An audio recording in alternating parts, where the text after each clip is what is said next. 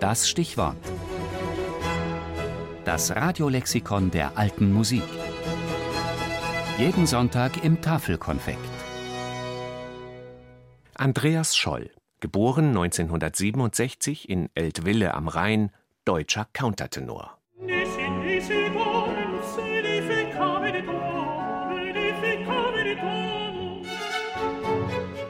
Was heißt hier deutscher Countertenor? Andreas Scholl ist der deutsche Countertenor. Keiner vor ihm und bislang noch keiner neben ihm hat es geschafft, ihn hierzulande an Popularität zu übertreffen. Und auch international singt Scholl in seinem Fach an der Weltspitze. An der Met ist er ebenso zu Hause wie in den großen Kirchen und Konzertsälen dieser Welt. Angefangen hat alles in einer musikalischen Familie.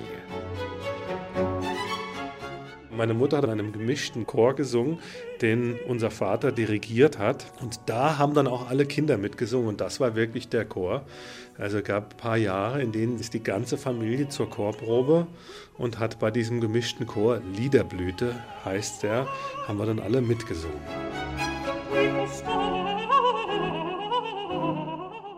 Andreas Scholl singt schon mit 13 Jahren ein Solo vor dem Papst im Petersdom und sammelt als Knabe in der Zauberflöte am Staatstheater Wiesbaden erste Bühnenerfahrung, aber noch trägt das nicht zum Berufswunsch Sänger bei. Mich hat es eher abgeschreckt.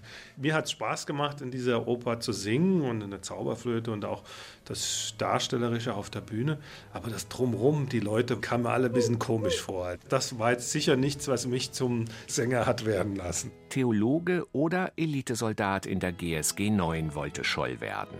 Doch als er mit 16 Jahren immer noch Knabensopran singen konnte, obwohl er mittlerweile mit einer Baritonstimme sprach, machte ihn die Stimmbildnerin bei den Kiedricher Chorknaben auf den Beruf des Countertenors aufmerksam.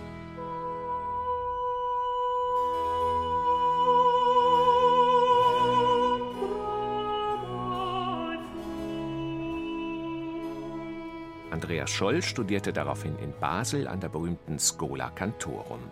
Seine Lehrer waren Richard Levitt und der charismatische René Jacobs.